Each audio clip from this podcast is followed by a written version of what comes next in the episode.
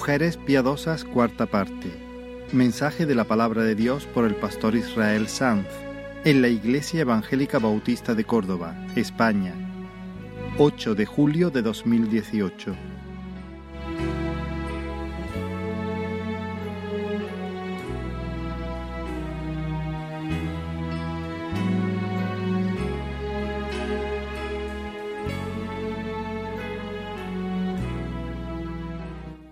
Os invito a abrir la palabra una vez más en Tito, la carta de Pablo a Tito, en el capítulo 2.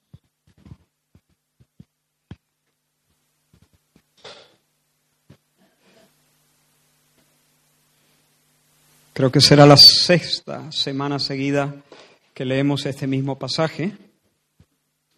Así que ya algunos se lo sabrán de memoria, casi. Estamos en medio de una serie de mensajes basados en la epístola de Pablo a Tito, que hemos llamado un llamado a la piedad. Tito capítulo 2, y vamos a leer los primeros 15 versículos, y dice así la palabra del Señor. Pero tú habla lo que está de acuerdo con la sana doctrina que los ancianos sean sobrios, serios, prudentes, sanos en la fe, en el amor, en la paciencia. Las ancianas asimismo sean reverentes en su porte, no calumniadoras, no esclavas del vino, maestras del bien, que enseñen a las mujeres jóvenes a amar a sus maridos y a sus hijos, a ser prudentes, castas, cuidadosas de su casa, buenas, sujetas a sus maridos, para que la palabra de Dios no sea blasfemada. Exhorta asimismo a los jóvenes a que sean prudentes, presentándote tú en todo como ejemplo de buenas obras, en la enseñanza mostrando integridad, seriedad, palabra sana e irreprochable, de modo que el adversario se avergüence y no tenga nada malo que decir de vosotros. Exhorta a los siervos a que se sujeten a sus amos, que agraden en todo, que no sean respondones, no defraudando, sino mostrándose fieles en todo, para que en todo adornen la doctrina de Dios nuestro Salvador porque la gracia de Dios se ha manifestado para salvación a todos los hombres, enseñándonos que renunciando a la, a la, impiedad y a los deseos mundanos, vivamos en este siglo sobria, justa y piadosamente, aguardando la esperanza bienaventurada y la manifestación gloriosa de nuestro gran Dios y Salvador Jesucristo quien se dio a sí mismo por nosotros para redimirnos de toda iniquidad y purificar para sí un pueblo propio celoso de buenas obras. Esto habla y exhorta y reprende con toda autoridad. Nadie te menosprecie. Señor, estamos delante de tu palabra y te pedimos, Señor, la gracia para poder entender tu camino, para poder conocerte Señor, dame la gracia para hablar, danos a mí y a mis hermanos un oído dócil, un corazón sencillo, un corazón manso. Ayúdanos, Señor. Atráenos, Señor, a ti y correremos en pos de ti. Señor, véncenos con tu palabra para que, Señor, nosotros podamos experimentar la plenitud y la delicia que hay en ti, Señor. Salte tú con la tuya, Señor, para que nuestra vida no se arruine, sino para que nosotros podamos ser todo aquello que tú has pensado y planeado para nosotros. Oh Señor, paséate en medio de nosotros a medida, Señor, que tu palabra se expone y haz proeza, haz milagros, haz, Señor, lo que solo tú, con tu soplo y con tu brazo, puedes hacer. En el nombre de Jesús. Amén. Bien, Pablo ha delegado en Tito la responsabilidad de supervisar las iglesias de esa región, de Creta. Y el apóstol es, consciente que los creyentes en Creta están en un ambiente muy hostil, viven en un ambiente pervertido, vicioso. Creta, de hecho, parece una cantina llena de holgazanes, de borrachos y de tramposos. Pero ahí, en ese contexto, los cristianos deben brillar la vida de los cristianos debe, debe ser un contraste en medio de esa ciudad. Su vida tiene que destacar como destaca un pueblo sobre una montaña o el sabor de la sal sobre la carne o la luz de las antorchas en una gruta. Los cristianos deben vivir de manera diferente. Deben vivir de tal forma que la verdad del Evangelio sea honrada. Deben vivir de tal manera que dejen en buen lugar a Dios. deben vivir de tal forma que todos sepan de alguna forma que Dios no tiene tanto poder como San Pancracio, que no es un Dios de palo y de escayola que salva en teoría, sino que realmente Dios hace proezas y milagros en, en medio de su pueblo. Ahora, si hay un tema donde la enseñanza bíblica desafía las propuestas, hemos estado viendo en estas semanas ¿no? lo que el Señor dice a los, a, los hombres, a los mayores, luego a los jóvenes.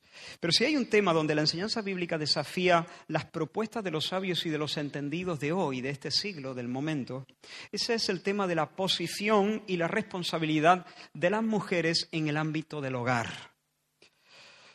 Por ese motivo, esta es la cuarta semana ya que nos concentramos en hablar de las instrucciones, las exhortaciones que Pablo hace a Tito para que él también entregue a las mujeres de la congregación.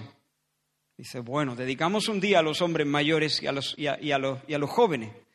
Y, esta va a ser la cuarta semana y queda otra. Cinco semanas para las mujeres. ¿Qué pasa, Israel? ¿Cómo se te nota que eres hombre? No, en, realidad no era mi idea inicial. Mi idea inicial era eh, más o menos en un, en un mensaje, más o menos no, mi idea inicial era en un mensaje abarcar todo esto. Pero a medida que lo preparaba y a medida que, que pensaba, reflexionaba, oraba, tenía comunión con el Señor, me di cuenta que no nos convenía correr en este punto.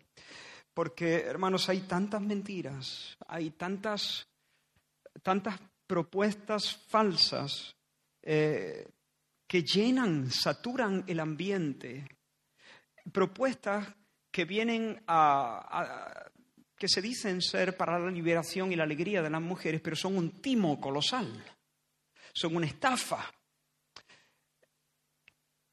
Así que,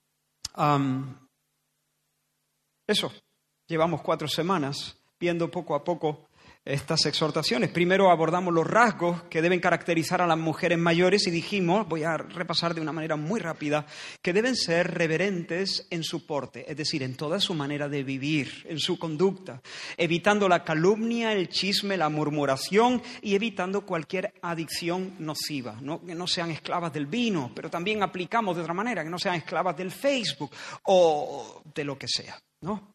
Dijimos también que deben ser maestras del bien. Las mujeres mayores en la congregación deben llevar sobre sus hombros el peso de entregar a la siguiente generación de cristianas el legado de la piedad y del Evangelio, del Evangelio y de la piedad, en ese orden. En segundo lugar, vimos las virtudes que deben adornar la vida de las más jóvenes. Y por supuesto, esto no es que las jóvenes se deben olvidar de lo que se ha dicho para las mayores y las mayores deben ignorar las exhortaciones para las jóvenes. Pero específicamente a las jóvenes se les dice que deben ser prudentes, sensatas, que deben vivir de una manera juiciosa, calibrando todas las cosas de acuerdo al consejo de Dios. Deben ser bondadosas, estar gobernadas por una disposición interna de ser canales de gracia para otros. Deben tener, cultivar un carácter amable, misericordioso, paciente, servicial hacia los demás. En tercer lugar, deben ser castas. Eso significa que deben ser puras, alejadas de toda inmoralidad sexual, puras no solamente en su conducta, puras de corazón, de mente, por supuesto, también decentes en su conducta. Y en cuarto lugar, en el último mensaje vimos que deben ser cuidadosas de su casa. Ahí se complica la cosa. Este mensaje eh, fue más delicado, teniendo en cuenta pues toda esa eh, maraña de pensamientos que rigen nuestra sociedad. Y al decir que deben ser cuidadosas de su casa, decíamos que las mujeres están llamadas a ser conscientes de que tienen una misión alta y sagrada en la tierra que el Señor les ha concedido.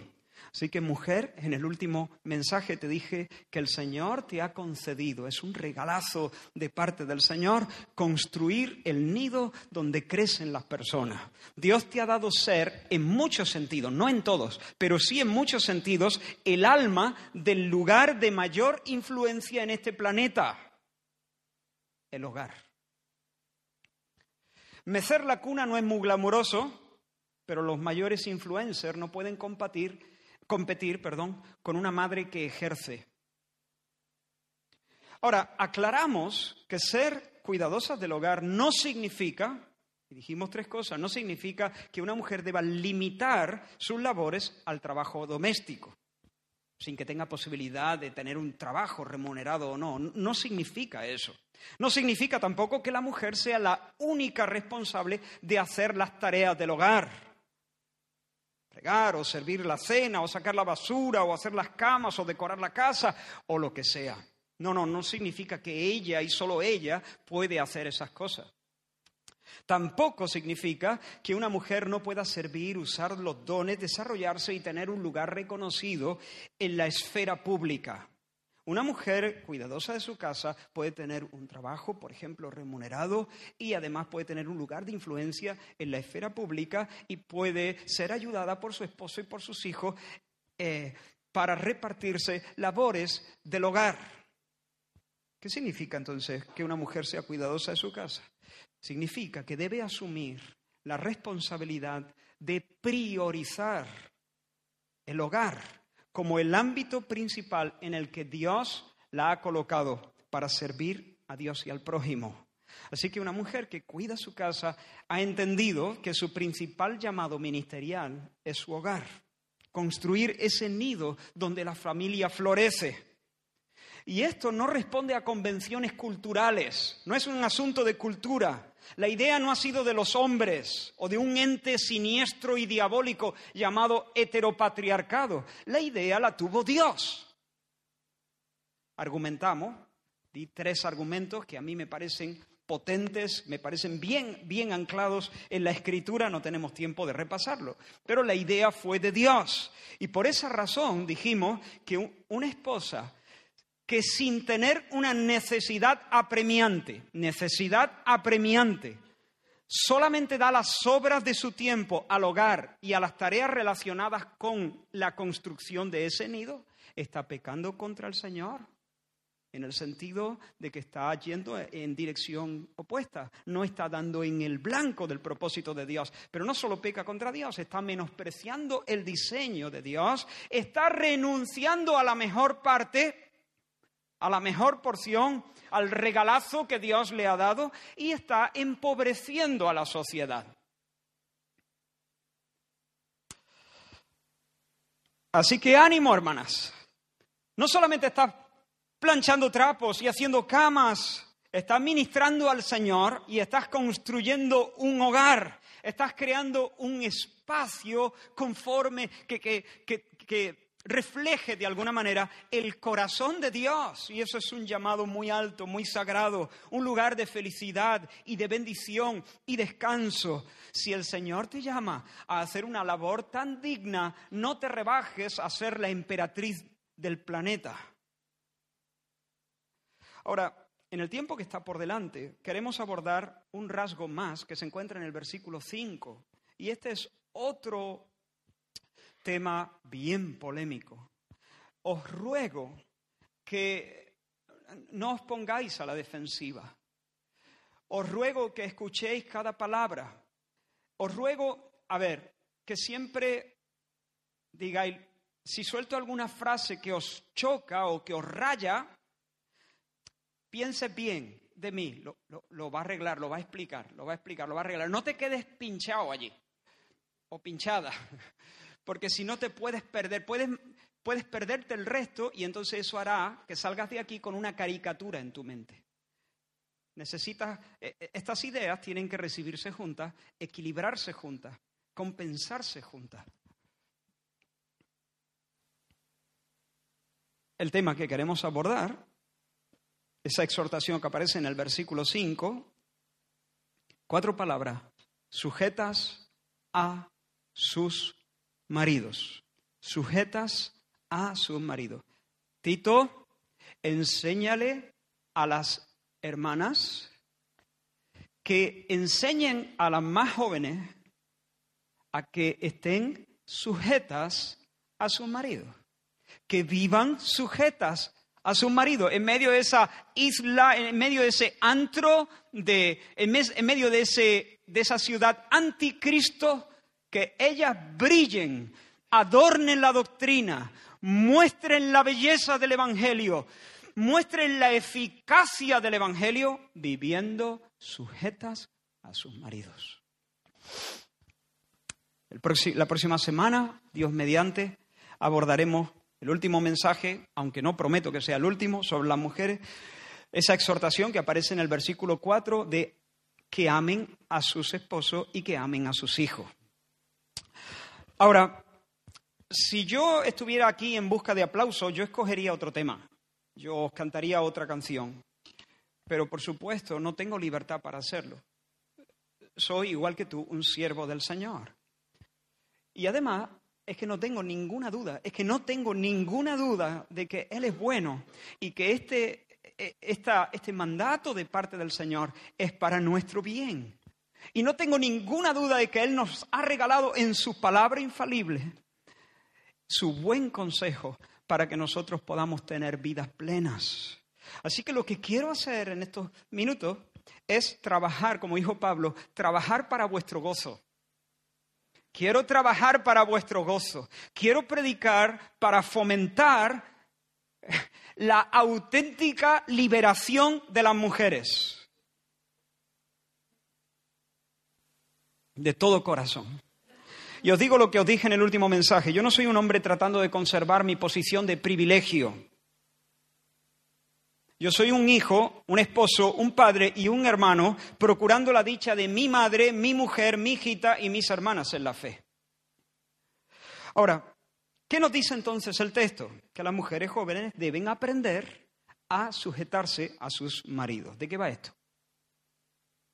¿Qué es esto? ¿Qué significa sujetarse al marido? Ahora, el término sujetas, hipotasomenas, esa es la palabra griega.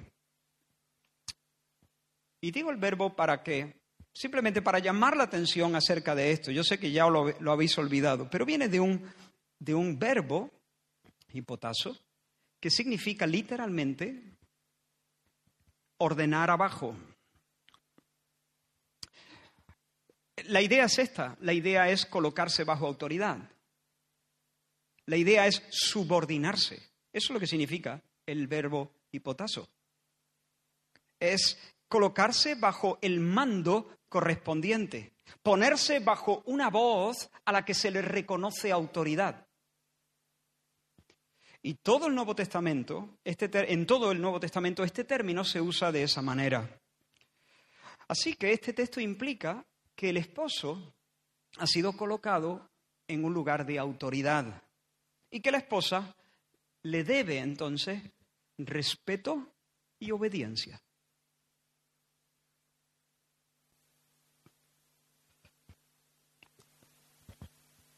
Obediencia suena muy fuerte, ¿no? Bueno, respeto y subordinación. ¿Esa está mejor? Bueno, respeto y obediencia, que es más sencillo, y subordinación alegre, gozosa y confiada. Vuelvo a repetirte, no te rayes con esta frase, piensa bien, lo va a explicar, lo va a... Sí, lo voy a explicar. Pero de entrada, la verdadera esencia de la sumisión o de la sujeción, como dice aquí esta palabra, la verdadera esencia se resume en dos conceptos, honra y obediencia. O dicho de otra manera, respeto y subordinación. Respeto y subordinación, o lo que es lo mismo, honra y obediencia. Mira cómo lo dice el apóstol Pedro cuando escribe su primera carta en el capítulo 3. Dice, Asimismo vosotras, mujeres, primera de Pedro 3, versículo 1 y luego leeré el 5 y el 6. Dice, Asimismo vosotras, mujeres, Atento. Estad sujetas a vuestros maridos, la misma palabra, para que también los que no creen a la palabra, ah, pero a los maridos incrédulos también, también, para que también los que no creen en la palabra sean ganados sin palabra por la conducta de sus esposas. Porque así se ataviaban en otro tiempo aquellas santas mujeres que esperaban en Dios. ¿En quién esperaban? en Dios, estando sujetas a sus maridos, como Sara, que obedecía a Abraham. ¿Qué hacía Sara? Obedecía a Abraham llamándole Señor. No hago ninguna pregunta. De la cual vosotras habéis venido a ser hijas si hacéis el bien sin temer ninguna amenaza. ¿Sin qué? Sin temer ninguna amenaza. Ahora, ¿cómo se sujetaba Sara a Abraham de una manera práctica? ¿Qué cosas hacía exactamente Sara? Obedecía llamándole Señor. Ahora, quiero que notes algo muy importante aquí, o varias cosas muy importantes aquí. Lo primero es que Sara no se conduce de esta manera por debilidad. Cuidado. Sara no obedece a Abraham porque no le queda más remedio que obedecer a Abraham. Porque ella se sabe que ella no depende de, Abraham. ¿De quién depende? ¿En quién espera Sara? Sara depende de Dios. Sara espera en Dios. Sara no depende de un hombre. Maldito el hombre que confía en el hombre. Bienaventurado el, varón o la mujer en este caso que confía en el Señor. Sara es una mujer de Dios que depende y confía en el Señor. Así que ella no se sujeta a Abraham porque se sabe dependiente o porque se sabe inferior Tampoco se comporta de esta manera por temor. No, es que, claro, vivía en una sociedad donde la mujer estaba oprimida y, claro, si no se sujetaba a la que le esperaba, no. Dice que ella es la madre de todas aquellas que hacen el bien sin temer ninguna amenaza. Sara vive como vive y vive confiada en Dios sin temer a los hombres, sin temor a amenaza. Sara no es una mujer oprimida. Sara es una mujer de Dios libre y confiada. Y su comportamiento brota de un corazón que eso confía en el Señor y no le teme a los hombres. La sumisión es gratis. La sumisión que Sara le da a Abraham es gratuita, voluntaria, libre. Ella lo hace porque quiere hacerlo por obediencia al Señor. Ahora, ella reconoce la autoridad, reconoce la autoridad que Dios ha delegado en su esposo para guiar el matrimonio y la familia. Además, lo trata con deferencia por causa de la posición en la que el cielo mismo ha colocado a Abraham y, se, dispone con todas sus capacidades, con toda su inteligencia, con todos sus recursos, a apoyar, a honrar, a afirmar, a respaldar el liderazgo de su esposo. Eso es lo que significa estar sujeta. Ahora, quizá alguno o alguna especialmente estén muy confundidos en este momento, incluso escandalizados en este momento, porque hay algo especialmente inquietante en el texto que hemos leído. Y es que Pedro, al poner el ejemplo de Sara, dice que ella le llamaba Señor. Señor. ¿Está sugiriendo el apóstol Pedro que las cristianas deberían llamarle Señor a sus maridos? No, no lo está sugiriendo. Lo que está diciendo es que la verdadera sumisión es más que obediencia. Es más que obediencia. No menos, pero sí más. Más que obediencia. De hecho, digo que es más que obediencia porque debe incluir eso. Honra, respeto, deferencia. Ahora, ¿cómo sabe Pedro que Sara le llamaba Señor Abraham? ¿Cómo lo sabe? Porque lo ha leído.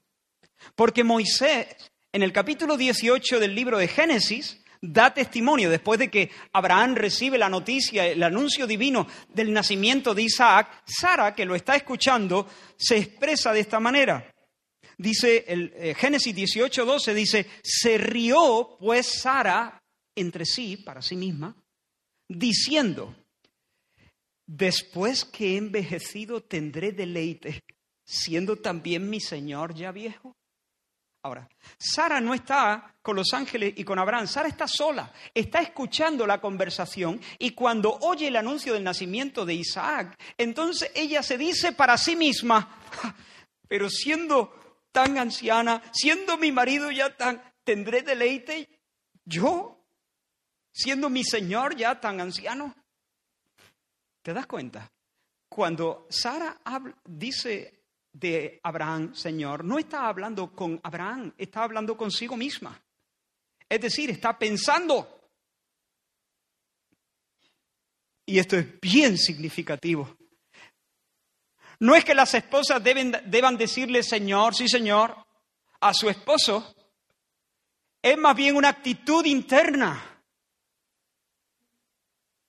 Cuando están, cuando están consigo mismas, tienen tan interiorizada el rol, la posición y la gracia que Dios concede a cada uno dentro del matrimonio, que cuando piensan, cuando meditan en su corazón, se mueven bajo esas categorías. Alguien podría decir con relativa facilidad Señor con los labios, pero eso no tiene mucho mérito. La virtud está en pensar de este modo, de, tener la actitud del corazón. Y mucho más sabiendo que Abraham es un hombre que a veces no ha dado la talla. Y por cobardía, por falta de hombría, por falta de confianza en el Señor, incluso ha expuesto al peligro a su propia esposa. Casi la ha usado como un escudo para salvarse el pellejo. Bueno, pues este hombre imperfecto, cuando su esposa piensa de él, le llama para sí misma Señor. Ahora, Señor con minúscula, ¿eh? Con minúscula. La mujer que está sujeta no es la que llama entonces Señor a su esposo, sino la que ha cultivado una actitud interna de respeto por la posición que Dios le ha concedido al esposo por el hecho de serlo, de ser esposo. Y esa actitud interna se expresa externamente, eh, sí, se expresa en obediencia. Una actitud interna de respeto que se manifiesta externamente en obediencia. Así que estos dos términos, honra y obediencia. Ahora, quiero hacer una aclaración en este punto, espero no perderos algunas cosas que la sumisión no significa. La sumisión correcta no significa que una esposa deba renunciar a sus criterios y a sus preferencias. O sea, tener un cerebro plano, sin pensar, sin desear, estar de acuerdo con todo lo que el esposo dice.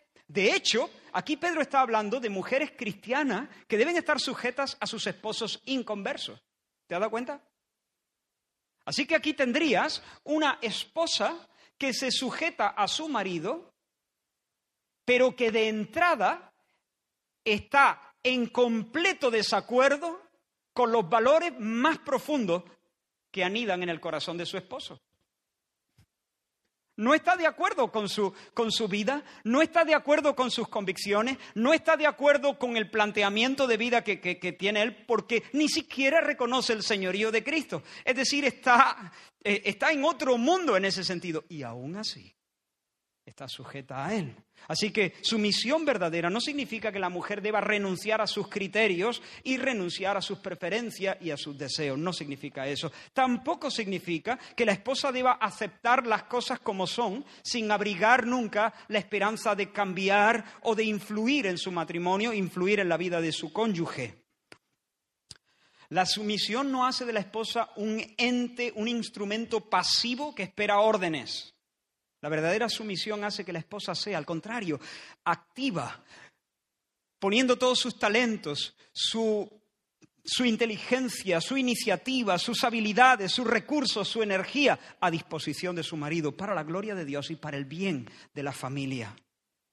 Así que ella se considera parte del equipo y aunque entiende que la palabra final le corresponde darla a él, porque Dios lo ha puesto en una lo ha colocado en una situación, en una posición de autoridad, aunque entiende eso, ella se responsabiliza de aportar todo lo que esté en su mano para hacer ayuda idónea. Siempre pongo el mismo ejemplo, pero es el que más me ayuda a mí a entenderlo. En un equipo de baloncesto hay cinco jugadores de cancha. El base generalmente es el más bajito, eh, generalmente también suele ser el más habilidoso, el que mejor conduce el balón. Y suele ser el que tiene la responsabilidad de dirigir la jugada de ataque, por supuesto, bajo las órdenes del entrenador. Pero él, es el que marca la jugada. Todos se colocan en sus lugares, el base avanza con el balón, se mete ya en, la cancha contraria y allí pide bloqueo, marca la jugada, a la 1, la 2, la del puño o lo que sea. Y, y todos los jugadores que previamente han ensayado, pues ya saben los movimientos que tienen que hacer. Muchas veces el jugador estrella de un equipo no es el base, es un alero, o es un pivot. Y, realmente él es la estrella, es el que termina anotando la mayoría de los puntos y el que se termina llevando la mayoría de los aplausos. Pero la jugada sigue marcándola el base. Bien, en el matrimonio el base es el hombre, el esposo. Aunque hay muchísimos matrimonios donde el jugador estrella es la esposa. Todos sabemos eso. Y ella es la que marca la mayoría de las canastas. Pero aún así, el base dirige la jugada de ataque y luego le pasa la bola. ¿No? Eso es dirigir, o sea, no es un asunto de, de importancia o de valor o de habilidad, es un asunto simplemente de orden.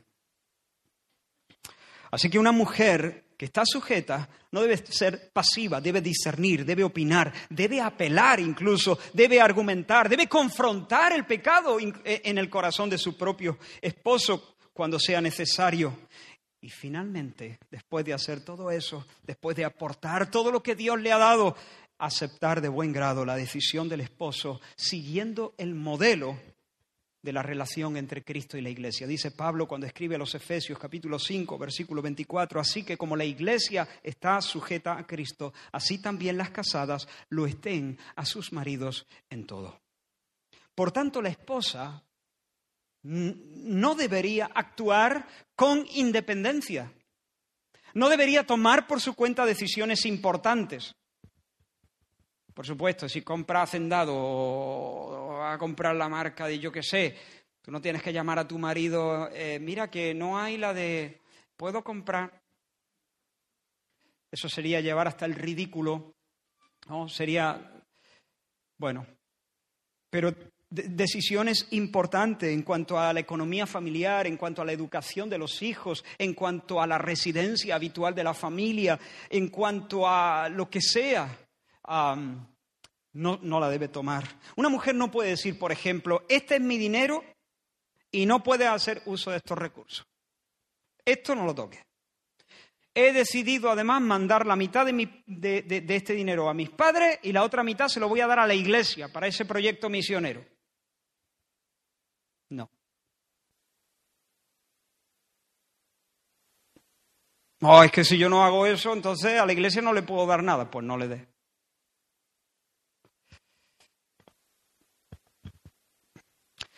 Una, mujer tampoco puede ser terca, negándose a aceptar las decisiones del esposo, u hostil, y respetando su autoridad o desafiando su autoridad. Una esposa, por lo tanto, no podría, no puede, no debe decir esto. Mira, si tú quieres mudarte a otra ciudad, haz lo que quieras. Pero los niños y yo nos quedamos aquí. Hijito, papá, ¿qué ha dicho? Que no. Ah, papá ha dicho que no. Bueno, tú hazlo, que luego ya hablo yo con papá. No.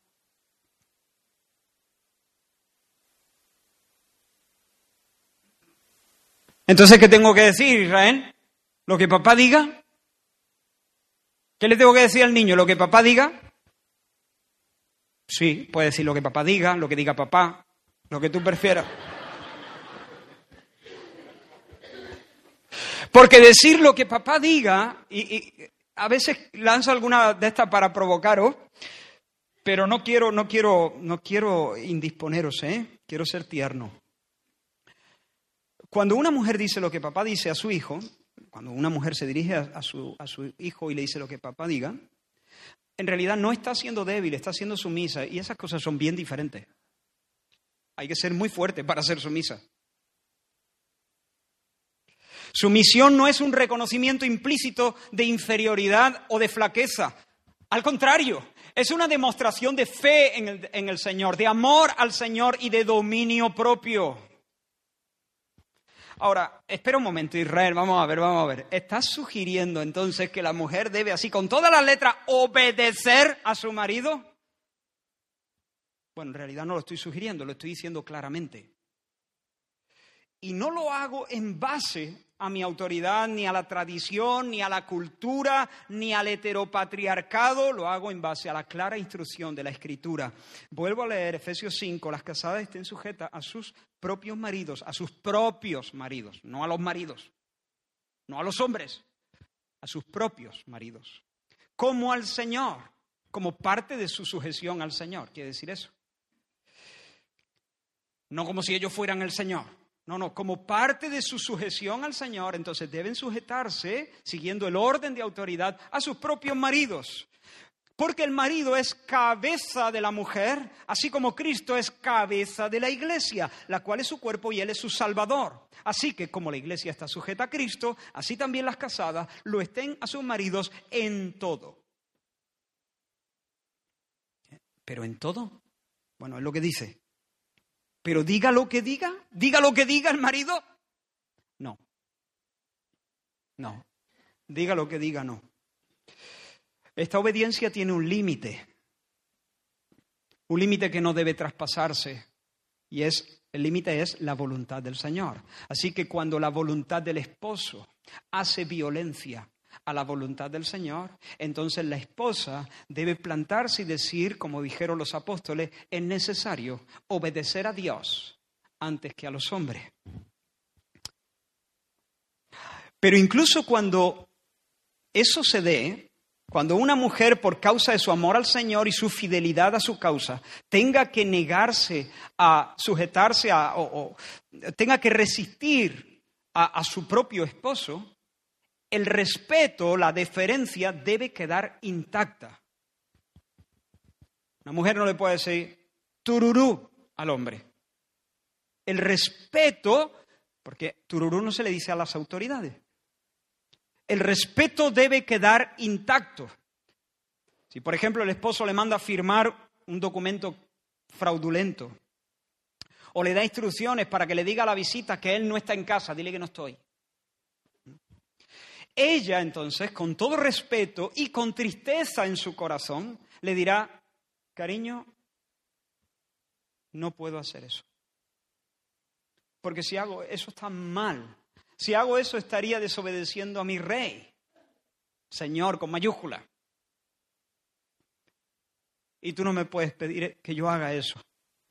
Pero quiero que sepas que me entristece no poder eh, responder a lo que me pides. En el momento en que cambie la situación, lo haré gustosa y feliz. Pero esto no lo puedo hacer. No me pidas que haga esto. Así que hasta aquí hemos visto que la, mujer, la, esposa debe estar sujeta. Eso significa honra y obediencia dentro del sano marco de la escritura. Hay un límite. Cuando el esposo manda lo que Dios prohíbe o cuando el esposo prohíbe lo que Dios manda. Ya está. Ahora, quiero que veamos un poco ¿Cuál es el fundamento y la gloria de esta sumisión? Imagino que ahora mismo tengo algunas mujeres en pie de guerra, o al menos a la defensiva. Permitidme hacer, haceros, especialmente a vosotras, algunas preguntas. ¿Quién es más digno, el que manda o el que obedece? Más digno. ¿Quién es más fuerte? ¿Quién tiene más importancia? ¿Quién tiene más valor? ¿El que manda o el que obedece?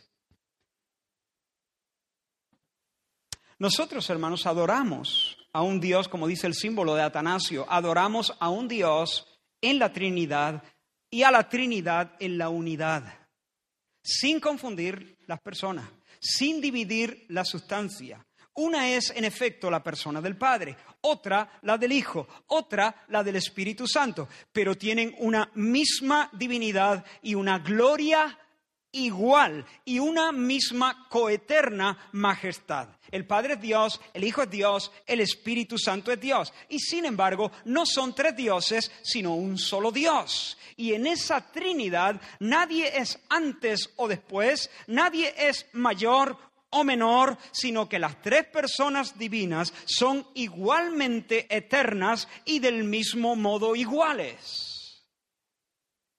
Y sin embargo, ¿quién manda? ¿Dios Padre o Dios Hijo? ¿Quién obedece? ¿Dios Hijo o Dios Padre? ¿Quién se sujeta a quién? Por supuesto, la Biblia da testimonio indubitable de que el Padre manda y el Hijo se sujeta al Padre, el Hijo obedece al Padre, el Padre lidera la relación trinitaria y el Hijo se subordina eternamente a Él y el Espíritu Santo está sujeto al Padre y al Hijo. El Padre diseña el plan de salvación, el, el Hijo abraza ese plan del Padre. El Padre envía, el Hijo es enviado y responde en obediencia. Incluso cuando todas las cosas, mira lo que dice 1 Corintios 15, luego que todas las cosas le estén sujetas a Cristo, entonces también el Hijo mismo se sujetará al que le sujetó a él todas las cosas para que Dios sea todo en todo. Por los siglos sin fin, Dios Hijo, nuestro príncipe y salvador, estará felizmente subordinado y sujeto al Padre, porque esa es su comida, ese es su deleite, esa es su alegría. La verdadera sumisión no tiene nada que ver con la inferioridad, con la dignidad, con el valor, con la debilidad, con el de carácter o con el abuso. ¿Quién es más importante, Dios Padre o Dios Hijo? ¿Quién es más digno? ¿Quién tiene más peso, Dios Padre o Dios Hijo? Pero que nadie esté aquí dudando. Ambos.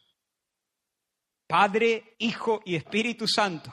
La misma coeterna majestad la misma gloria, el mismo peso, la misma importancia, la misma dignidad, no tres, un solo Dios. Son iguales en ser, distintos en función, subordinados en función. Padre, el Hijo sujeto al Padre, el Espíritu sujeto al Padre y al Hijo. ¿Quién envía al Espíritu? El Padre y el Hijo. El Padre y el Hijo envían al Espíritu. En las dinámicas internas del ser trino de Dios, nosotros vemos tanto la gloria de la autoridad como la gloria de la sumisión. Hay tanta gloria en la sumisión como gloria hay en el ejercer liderazgo. Tan alto es un llamado como el otro. Tan plena es la vida del que sirve y ama liderando como la vida del que sirve y ama sujetándose y siguiendo el liderazgo. ¿Tú qué crees que si le preguntásemos al Señor Jesús algo así, ¿qué crees que te respondería? Señor Jesús, tú llevas una eternidad obedeciendo y subordinándote al Padre. ¿No te gustaría subir a otro nivel y mandar, aunque sea solo un rato? Tienes tanta gloria y eres tan Dios como Dios Padre. ¿Por qué razón Él es la cabeza y, y Él es la cabeza tuya? ¿Qué crees que el Señor te diría? El Señor nos haría comprender que mandar no sería subir a otro nivel. Mandar no sería subir a otro nivel. El Padre es el Altísimo que gobierna y el Hijo es el Altísimo que se sujeta y no se puede subir más alto.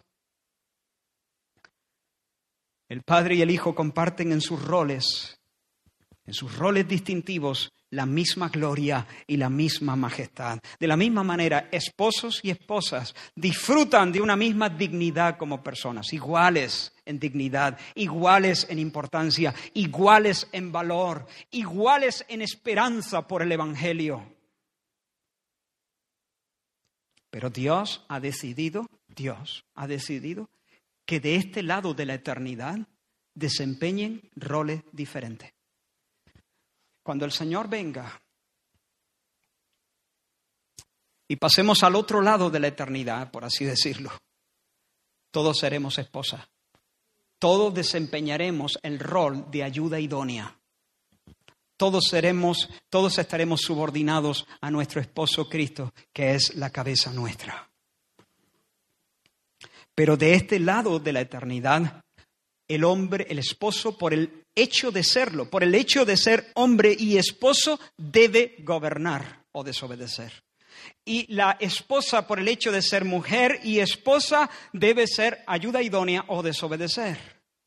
No hay un sexo mejor que otro, no hay una vocación que sea mejor o más alta o más digna que la otra. Quiero deciros, hermanas, la invitación a sujetarse es una invitación a la gloria y a la alegría. Es una convocatoria a reflejar la belleza de Cristo en su relación con el Padre y a reflejar la belleza de la Iglesia en su relación con Cristo.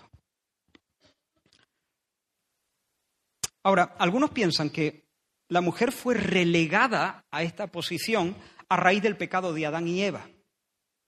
Entienden este versículo, Génesis 3:16, y tu deseo será para tu marido, y él, tu marido, Adán, se enseñoreará de ti. Y entonces ven esa maldición como el inicio de ese ordenamiento temporal eh, donde la mujer estaría subordinada al hombre. ¿Me seguí? Es decir, no, esto al principio no fue así. Em, comenzó a ser así a partir de la maldición que, que el Señor les entregó después del gran descalabro, después del pecado. Ah, y luego en Cristo, cuando Cristo viene, esta maldición es removida y ya no está más vigente. Y algunos entienden así este versículo de Gálatas 3, porque todos los que habéis sido bautizados en Cristo, de Cristo estáis revestidos. Ya no hay judío ni griego, ya no hay esclavo ni libre, no hay varón ni mujer, porque todos vosotros sois uno en el Señor. ¿Ves? Esa maldición se introduce a partir del pecado y ahora cuando Cristo viene, remueve esa maldición y ya nunca más está vigente, de modo que ahora son uno y ya no hay ninguno subordinado a ningún otro. Pero eso no es así, hermano. La maldición que Dios pronunció en Edén no consistió en colocar a Eva bajo el liderazgo de Adán. Lo que Dios declara en esa maldición es que la mujer, a partir de ese momento de la caída, iba a codiciar de manera pecaminosa la autoridad que Dios le había delegado al hombre. Es decir, a partir de ese momento querría de forma pecaminosa arrebatarle la rienda. Y el hombre, por su parte, tendría la tendencia, también pecaminosa, de ponerla bajo sus pies, de, dominarla de manera tiránica, en lugar de honrarla y dar su vida por ella. Ella le disputaría a él el mando y él la sometería a ella a la fuerza, y eso haría que se rompiese la armonía en el hogar y se truncase la felicidad. Así que el orden de autoridad no arranca en la caída, sino que responde al marco eterno de autoridad y de subordinación que rige las relaciones en la Trinidad. ¿Hasta aquí me seguí? De hecho, cuando Dios crea al hombre, a Adán y a Eva, lo hace de una manera tal que Él quiere que nosotros luego podamos ver en su modo, modo operandi, en su manera de actuar, que, entendamos las claves de la autoridad y la subordinación. Y Pablo lo deja claro cuando escribe su primera carta a Timoteo y también cuando escribe su primera carta a los Corintios. Os leo un par de versículos. Primera de Timoteo 2.13 dice, porque Adán fue formado primero, después Eva. Eso es un hecho. ¿Dios lo pudo hacer de otra manera? Claro. ¿Dios lo hizo de otra manera? No. ¿Y Dios lo hizo así de manera caprichosa? Señor, ¿por qué lo hiciste así? Ah, no sé, eh, me salió así, no sé. Un impulso. No, había, había, un, había un propósito claro en esto, en el orden, en el orden. Y Primera de Corintios dice, pero quiero que sepáis que Cristo es la cabeza de todo varón, y el varón es la cabeza de la mujer, y Dios la cabeza de Cristo, el Padre. Porque el varón no procede de la mujer, sino la mujer del varón. Ahí hay otra clave. Y tampoco el varón fue creado por causa de la mujer, sino la mujer por causa del varón. Otra clave. Pero en el Señor ni el varón es sin la mujer, ni la mujer es sin el varón. Porque así como la mujer procede del varón, también el varón nace de la mujer, pero todo procede de Dios. Es decir, que nadie se sienta más que nadie. Porque si es verdad, la mujer procede del varón, pero ¿de dónde nacen los varones? De las mujeres. Así que se cierra el círculo. Ninguno es más importante que otro, pero todos proceden de Dios. Ahí sí está lo importante. Ahora, Pablo destaca tres claves la esposa fue hecha después del hombre. Y tú vas a darte cuenta, si lees un poco el, Antiguo Testamento, que aquí hay una idea, e, el, el, concepto de primogenitura es importante en el Antiguo Testamento. Nacer primero otorgaba al primogénito, valga la redundancia, derecho de liderazgo. Liderazgo.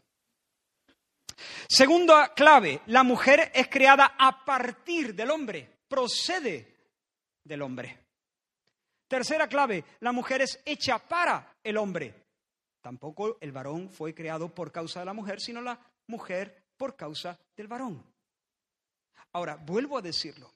Esto no implica que Eva sea inferior o una especie de hombre mal hecho o de segundo orden o lo que sea.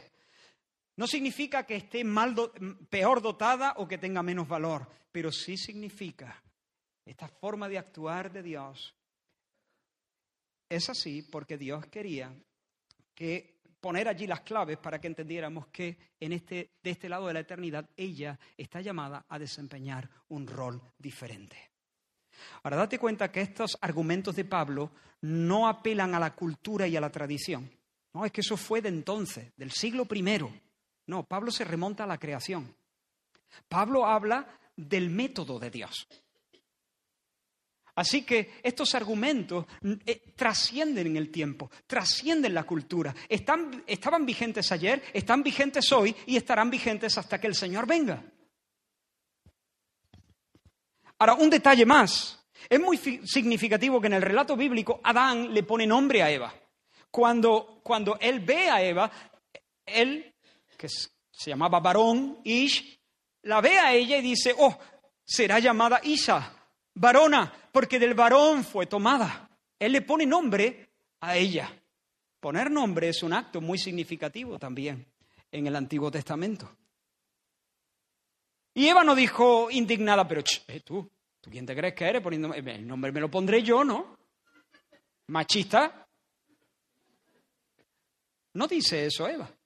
Y alguno puede decir, bueno, espérate, Israel, Eva acaba de llegar, acaba de llegar, está aturdida acaba de aparecer allí en medio de un jardín lleno de, esplendoroso y está un poco empanada todavía. Y Adán lleva allí un rato y además eso de ponerle nombre a las cosas se le da bien. Ha puesto nombre a los animales y bueno, el tío iba con la inercia y le zampó el nombre a ella. Sí, vale, acepto pulpo como animal de compañía. Pero es que pasa otra vez es que después de la caída, Adán le vuelve a poner nombre a su mujer. Y ya Eva llevaba un rato. Llevaba tanto que se había tomado la libertad de tomar decisiones independientes.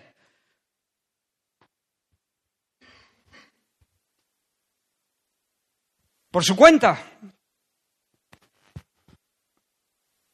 Y después de la caída, llamó Adán el nombre de su mujer Eva por cuanto ella era madre de todos los vivientes. Dios le dio la promesa y Adán en fe le pone nombre a su esposa y le dice, Eva, dadora de vida. Génesis 3:20. Así que, hermanos, el orden de autoridad en el hogar no arranca de la caída, sino que responde al eterno marco de autoridad-subordinación que rige las relaciones de la Trinidad desde la eternidad hasta la eternidad. La relación entre Adán y Eva debía ser un reflejo de la belleza de la relación del Dios, de las relaciones del Dios Trino. Adán debía representar al Padre, Eva debía representar al Hijo. Y en esta dinámica de amor, respeto, abnegación, servicio, subordinación, Adán y Eva deberían experimentar gozo, alegría, plenitud, bendición, delicias.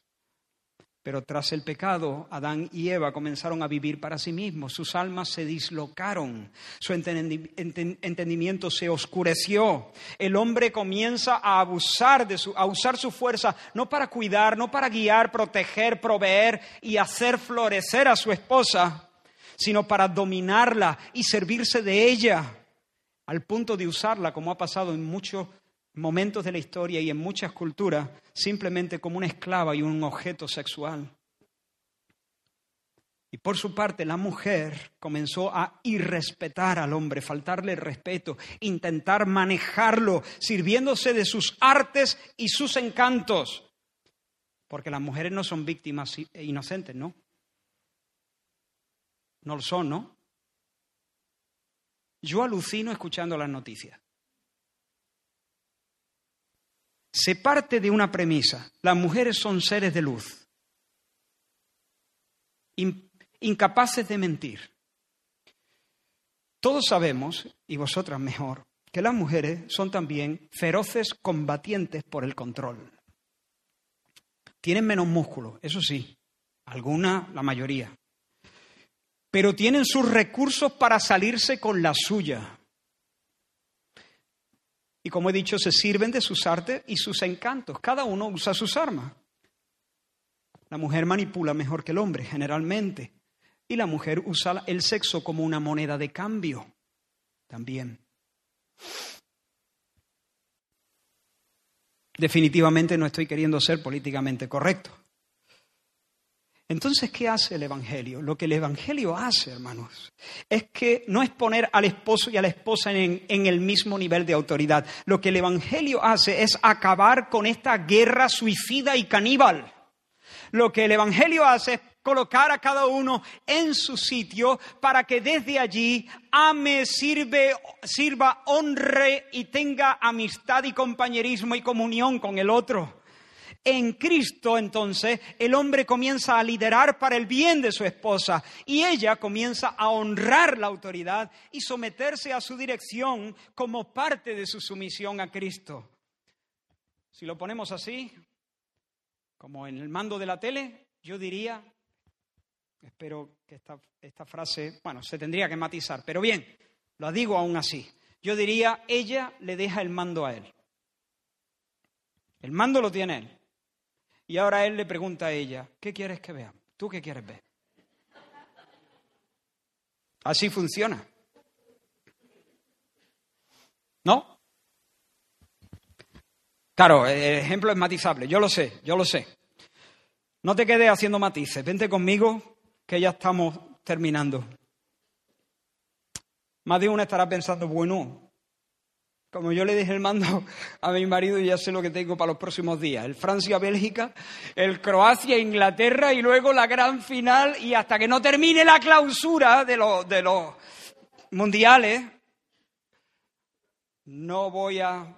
Bueno, yo sé que esto es un ejemplo muy liviano. Yo he conocido maridos tan escandalosamente egocéntricos que he tenido que luchar con mis propias pasiones pecaminosas para no desearles que les parta un rayo. Honestamente, pero tal cual, no estoy exagerando. Yo en algunos momentos he querido encerrarme allí y pelearme con el tipo. Pero, porque soy pecador, ¿eh?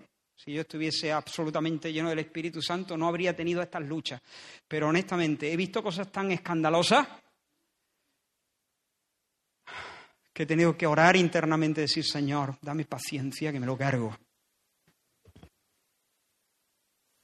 Pero si mi hija estuviera casada con alguien así,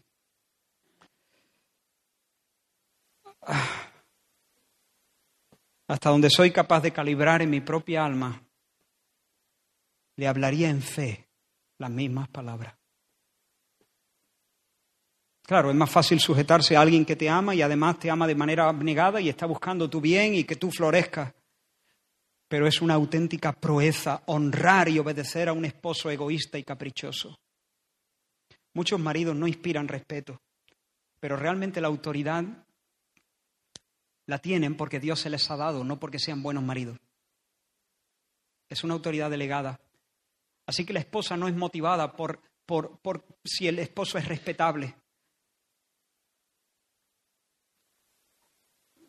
Lo mismo que los hijos deben obedecer a los padres, sean buenos padres o malos padres, a menos que los padres te digan que hagas algo que Dios prohíbe o que te prohíba algo que Dios manda. La autoridad viene de arriba y cuando alguien se sujeta a la línea de autoridad correspondiente, se está sujetando a Cristo y por lo tanto se está sujetando a Dios.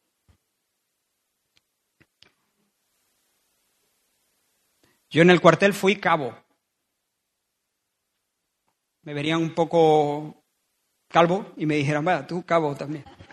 Le quitamos la L. No, era uno de los que más, de los mayores, tampoco tenía mucho, yo tendría 22, 23 años, y, pero los demás tenían 18, 19, así que me dijeron, ¿tú quieres ser cabo? Digo, bueno, eh, vas a ganar más. Digo, ah, bueno, entonces, ¿cuánto voy a ganar? ¿8.000 pesetas? Digo, ahí va.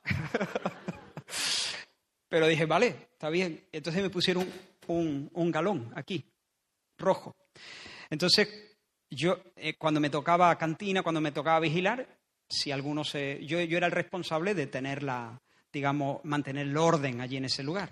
Y yo tenía la capacidad de poder arrestar a alguien si, se, si, hacía falta, ¿no? Yo tenía la autoridad por tener esto. Porque tener esto, no porque yo sea, fuese una buena persona, aunque yo hubiese sido un malaje, si yo tengo esto, tengo autoridad. Esa es la cosa. Algunos dicen, no, la autoridad hay que ganársela. No, mira, esto, esa es la autoridad. Porque eso significaba que yo estaba bajo el cabo primero. Y el cabo primero bajo el sargento. Y el sargento bajo el, el sargento primero. Y así sucesivamente. Si yo te digo, salte de ahí, tú no te sales, estás desobedeciendo al ejército y al rey.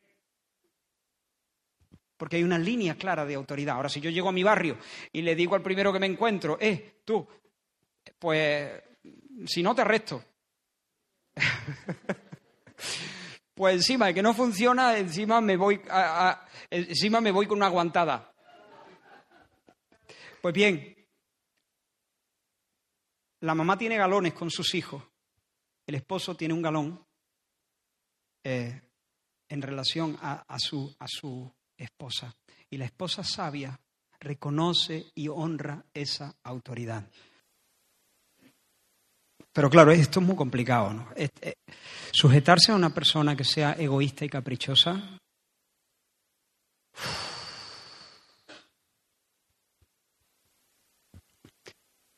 ¿Y si, ese, ¿Y si ese bruto no se ha enterado de que debe amarla y debe gobernar para el mayor bien de ella? Pues bien, hermanos, en fe, ella debe cumplir su parte y esperar la bendición que viene de lo alto. ¿Dónde encontrar el vigor suficiente para vivir una vida así, para hacer esta proeza? ¿Cómo honrar y obedecer a alguien así sin llenarse de rabia y sin llenarse de amargura? Porque esa es la, cuestión.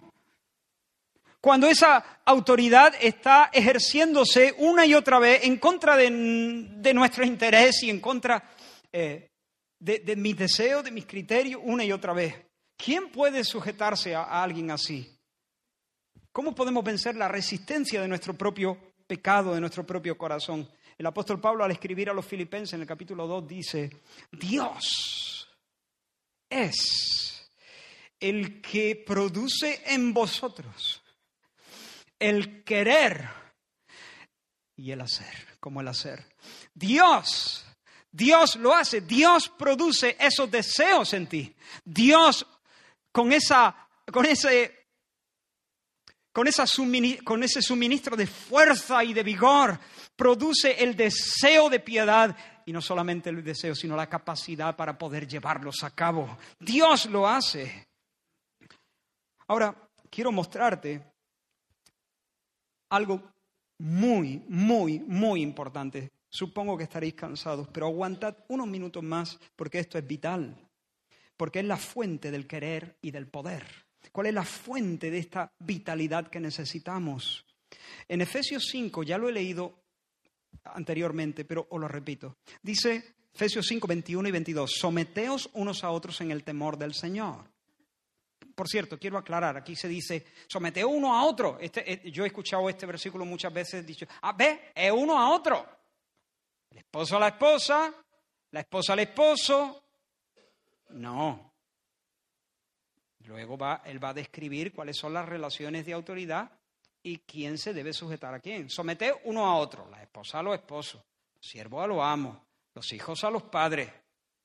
Cada uno se somete a quien se tenga que someter, ¿no?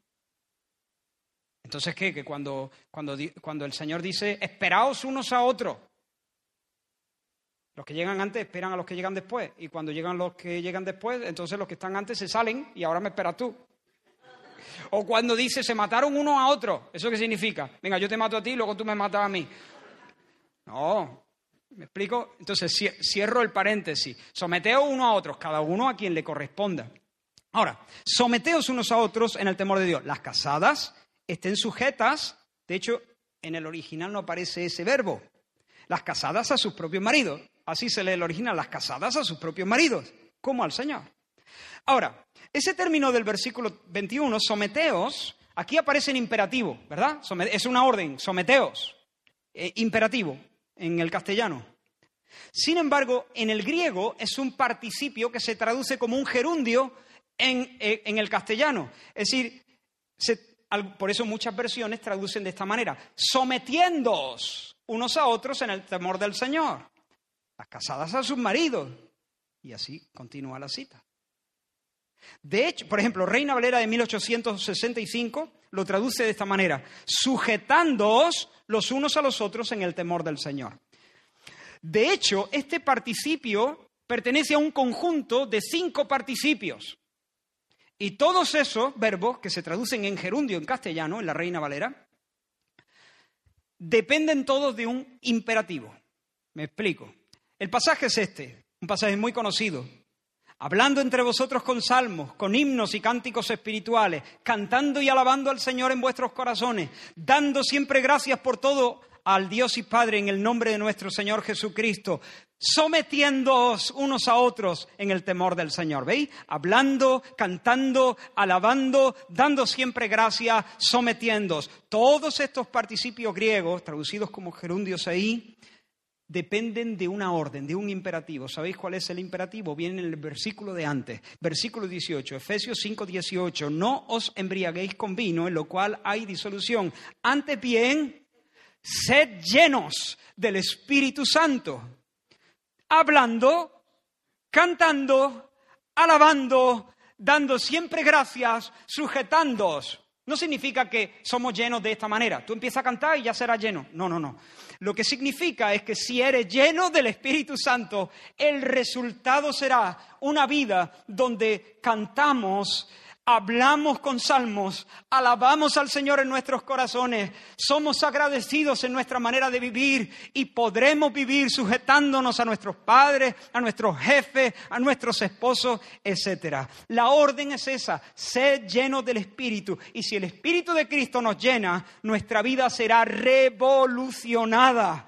Y entonces, como digo, hablaremos salmos, cantaremos canciones, alabaremos al Señor en nuestro corazón, seremos agradecidos y cada uno honrará y se sujetará a la autoridad establecida por Dios. ¿Cuál es pues la clave? Sé lleno del Espíritu Santo. La clave es la vida divina en nuestra alma. La, clave es el suministro de la vida y del soplo de Dios en nuestro interior. La clave es Dios en nosotros, haciendo en nosotros lo que es agradable delante de Él. La vida no es solamente un intento, la clave no es solamente un intento de imitar a Cristo, sino de expresar a Cristo que vive por su Espíritu en nosotros. Es una manifestación de la vida interna del Espíritu de Cristo en nuestras vidas. Esa es la, la clave. Si quieres saber cómo ser lleno del Espíritu Santo, te remito al, a la predicación de la semana pasada del pastor Isaías. Esposas, se llena del Espíritu Santo, porque bajo ese suministro tendrás la fuerza, las alas para levantar alas como las águilas. Antes de terminar, quiero decirle a los esposos, ¿cómo te sientes?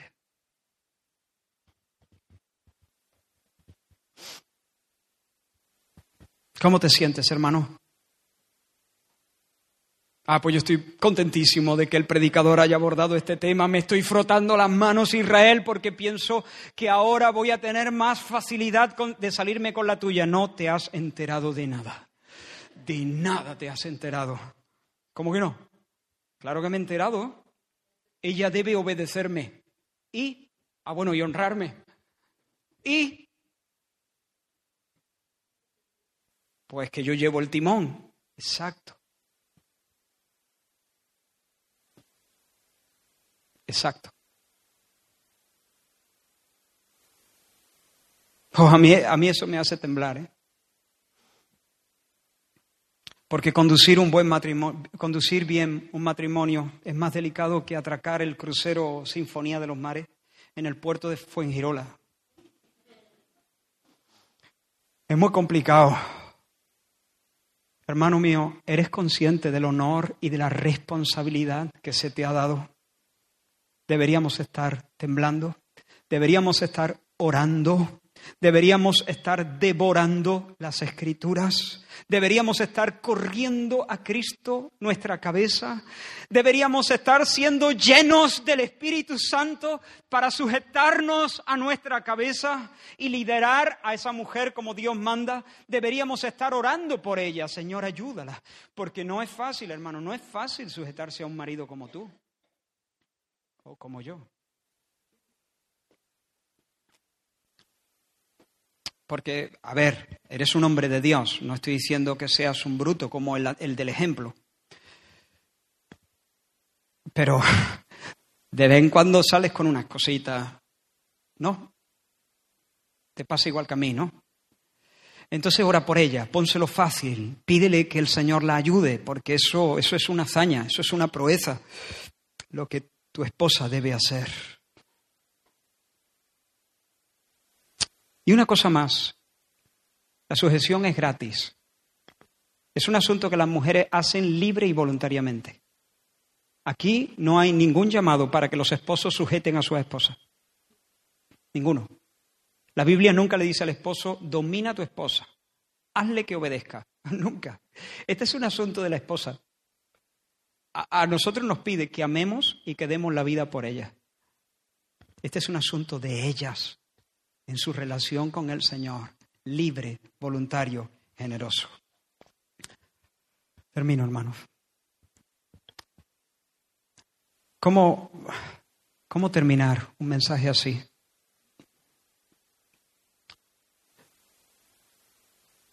Quiero pedirte, hermana, que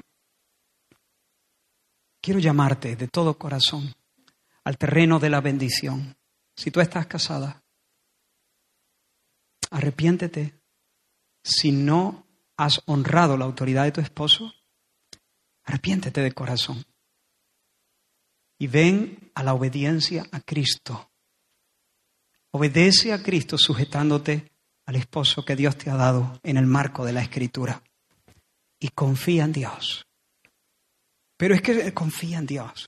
Pero Israel confía en Dios, confía en Dios, confía en Dios. Es Dios, es Dios, no es de palo, no es de escayola, es Dios, es Emanuel, es Dios con nosotros, Él está allí, en medio, Él está allí. Dios, confía en Dios, confía, tú haz lo que tienes que hacer, confía en Dios. Pero se me, se me va a arruinar, confía en Dios, hermano, no se te va a arruinar nada. Estarás en el territorio de la bendición, estarás en un lugar inexpugnable donde nadie podrá tocarte. Confía en Dios. No oigan las propuestas de liberación de Simón de Babois, ni de Sulamis Firestone, ni de Beatriz Preciado. Eh, están ciegas, ciegas que eh, eh, ciego guiando a ciego, no tienen razón, no son felices, solo mírale la cara, no son felices. Solo mírale la cara. Mírale la cara a esas feministas.